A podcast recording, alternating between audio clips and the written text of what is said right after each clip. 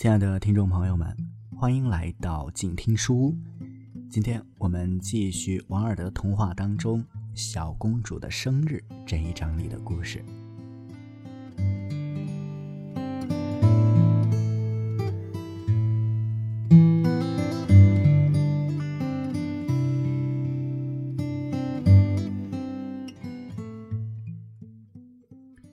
获得小公主青睐的小矮人，因此深深的爱上了小公主。连所有人对他的嘲讽，他似乎也感觉不到。他好喜欢那些小鸟和蜥蜴，并且认为花儿是世界上最美丽的东西了。当然，要除开小公主，而且小公主已经把美丽的白玫瑰给了他，他是爱她的。这就大不一样了。他多么希望自己能够跟他一起回到树林当中去，他会让他坐在他的右手边，还对他微笑。他永远也不愿从他的身边离去。他要他跟自己一块玩，并教他各种逗人的把戏。因为尽管他从未进过王宫，可他却知道好多了不起的事情。他可以用灯芯草编出小笼子，好把蚱蜢关在里面唱歌。他还会把竹节细长的竹子做成笛子，用它吹出牧神最爱听的曲子。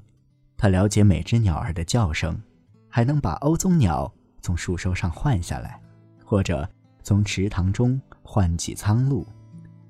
他认识每一种动物的足迹，可以凭着轻微的脚印寻觅到野兔的踪迹。靠着被践踏过的树叶找到狗熊，他知道各种风的轻舞，有秋天里穿着红衣的狂舞，有穿着蓝色草鞋在稻谷上掠过的轻舞，有冬季带着雪冠的舞蹈，还有春天里吹过果园的慢舞。他知道斑鸠在什么地方做窝，曾有一次对一只老斑鸠给捕鸟者抓走了，他就亲自来哺育这些幼鸟。并且在一棵砍去了树梢的榆树缝中，为它们筑起了一个小小的旧窝。它们都很听话，并且习惯了在他的手上找东西吃。小公主会喜欢它们的。还有那些在长长的凤尾草中乱窜的兔子们，和有着硬羽毛和黑嘴的更鸟，以及那些能够弯曲成带刺儿圆球的刺猬，和摇着头轻轻咬着嫩叶。慢慢爬行的大智龟。是的，他一定会到林子里和他一起玩的。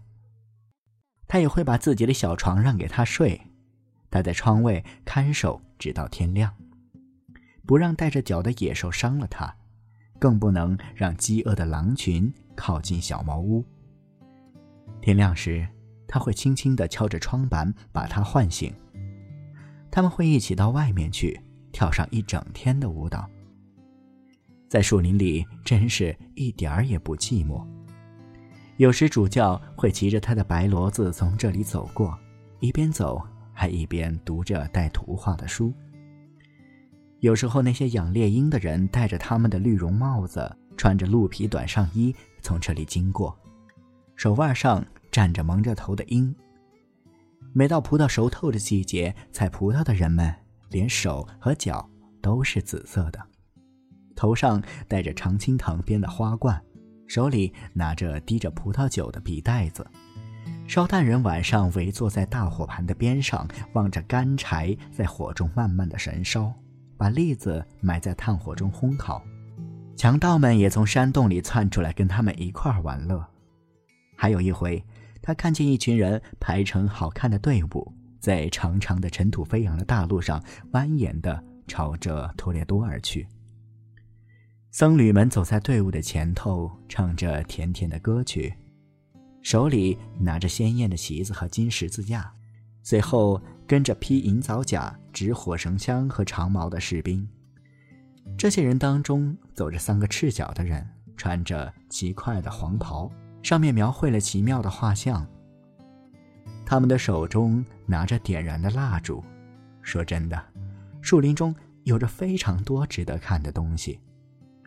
他疲倦了的时候，他便会找一个长满青苔的软海滩让他休息。要不就扶着他走，因为他很结实，尽管他深知自己的个头不算高。他会用红色的蔓草为他做一串项链，那会跟他衣服上戴的白色珍珠一样美丽。一旦他不喜欢这种项链了，就把它扔掉。他还会为他做别的。他会给他带来一些皂角和露水浸泡过的秋牡丹，而且小小的萤火虫还可以做他浅黄色头发上的小星星。可是，他又在什么地方呢？他问白玫瑰，白玫瑰回答不了他的问题。整个王宫像是睡着了似的。甚至，连那些百叶窗没有关闭的地方，也垂下了厚重的窗帘，挡去了投入窗户的光线。他到处转悠着，想寻到一处可以进入的地方。最后，他瞧见了一扇开着的小门，他溜了进去，发现自己来到了一个辉煌的大厅中。他感到那要比森林气派得多。处处金光灿烂，就连地板都是五颜六色的大石头铺成的。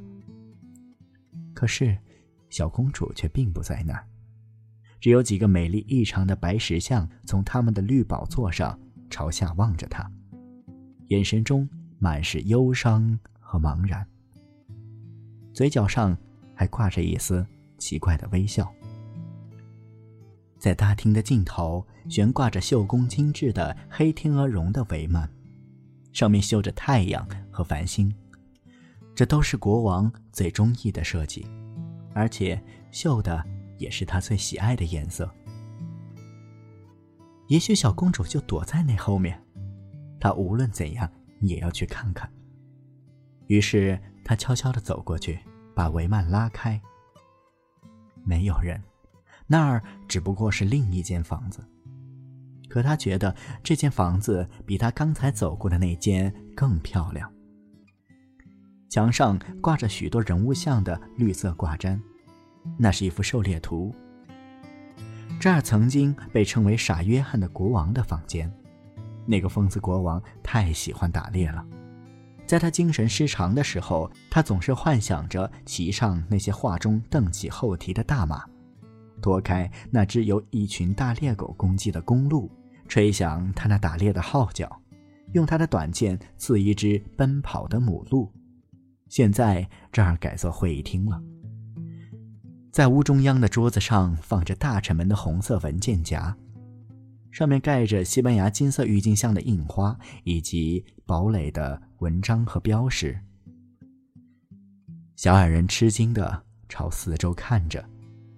他真的有点不敢往前走了。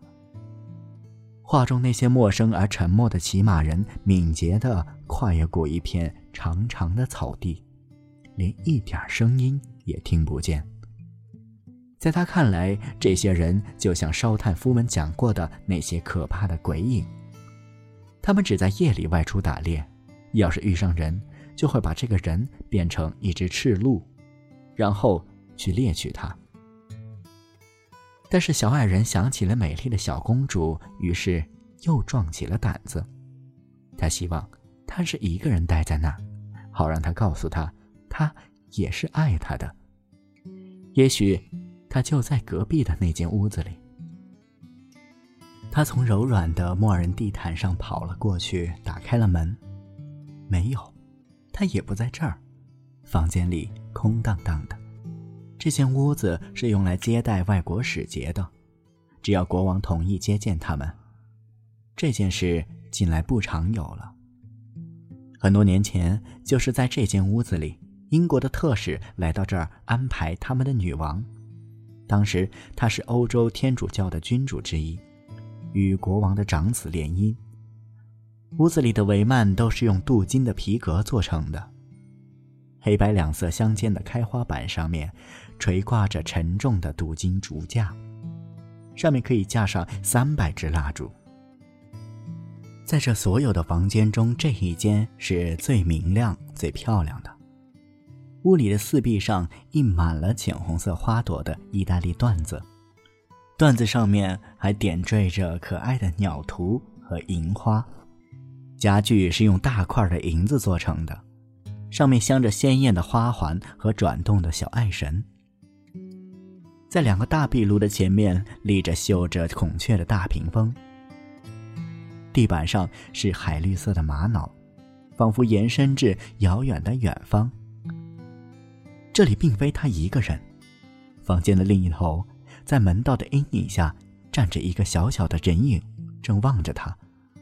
他心中一颤，从口中发出了一声喜悦的叫声，接着他一下子跑进了屋外的阳光中。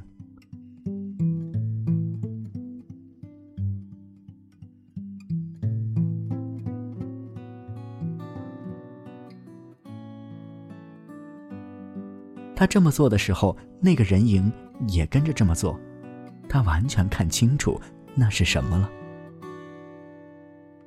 小公主？不，那是个怪物，是他所见过最难看的怪物，奇形怪状的样子，非常人一般，驼着背，拐着脚，还有一个摇来摇去的大脑袋和一头鬃毛般的乌发。小矮人皱起了眉头，他笑了，而他也跟着笑，并且还把两只手放在腰间。就跟他的做法是一样的，他嘲笑着朝他鞠了一个躬，他也对他还了一个礼。他朝他走过去，他也朝他迎上来。他停下来，对方也止住了脚步。他惊奇地叫了起来，跑上前去，伸出一只手，而怪物的手也朝他伸过来。那只手冰冷冷的，他觉得好害怕。又把手挥舞了过去，怪物的手也跟着伸了过来。他再试着向前压去，但有什么光滑而坚硬的东西挡住了他。怪物的脸此时此刻正好贴近了他的脸，脸上似乎充满了恐惧。他把头发从眼睛上抹开，他也模仿他，他去打他。可他抱以拳头，他对他做出烦恼的样子，他也朝他做鬼脸。他向后退去，他也跟着退。他是什么东西啊？他想了一会儿，朝着房子的四周看了看，真是怪了。不管什么东西，在这堵看不见的清水墙上，都会重复他原有的模样。是的，墙上。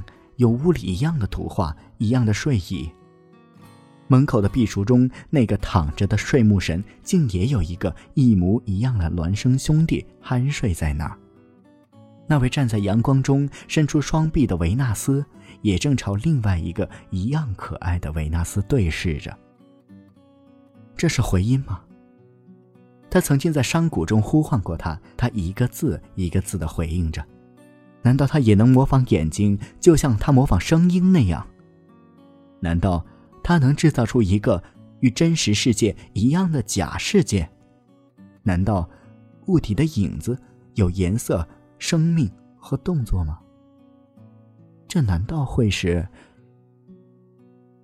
他吃了一惊，便从怀里拿出那朵美丽的白玫瑰，转过身来，吻着花。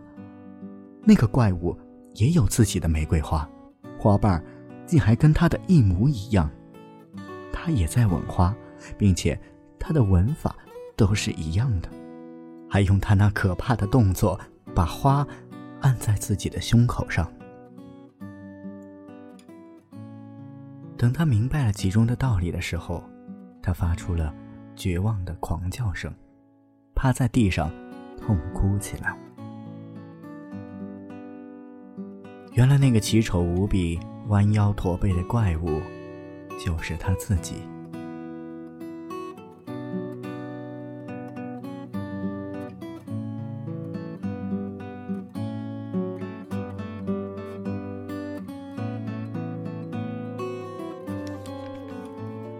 书是我们了解世界的方法也是我们每天最好的娱乐。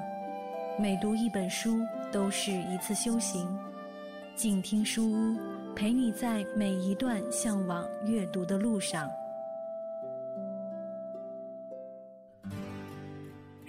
远方自由的雪山我们要走多远？在沸腾的世界中哪里有长满苔藓的清泉？在已是枯荣的树下，你是否看过日落时金黄色的海？漫天飞雪的时刻，你愿意和谁围坐在炉边，谈谈心事，聊聊天？公众账号搜索“静听有声工作室”。很期待在那里和你相遇。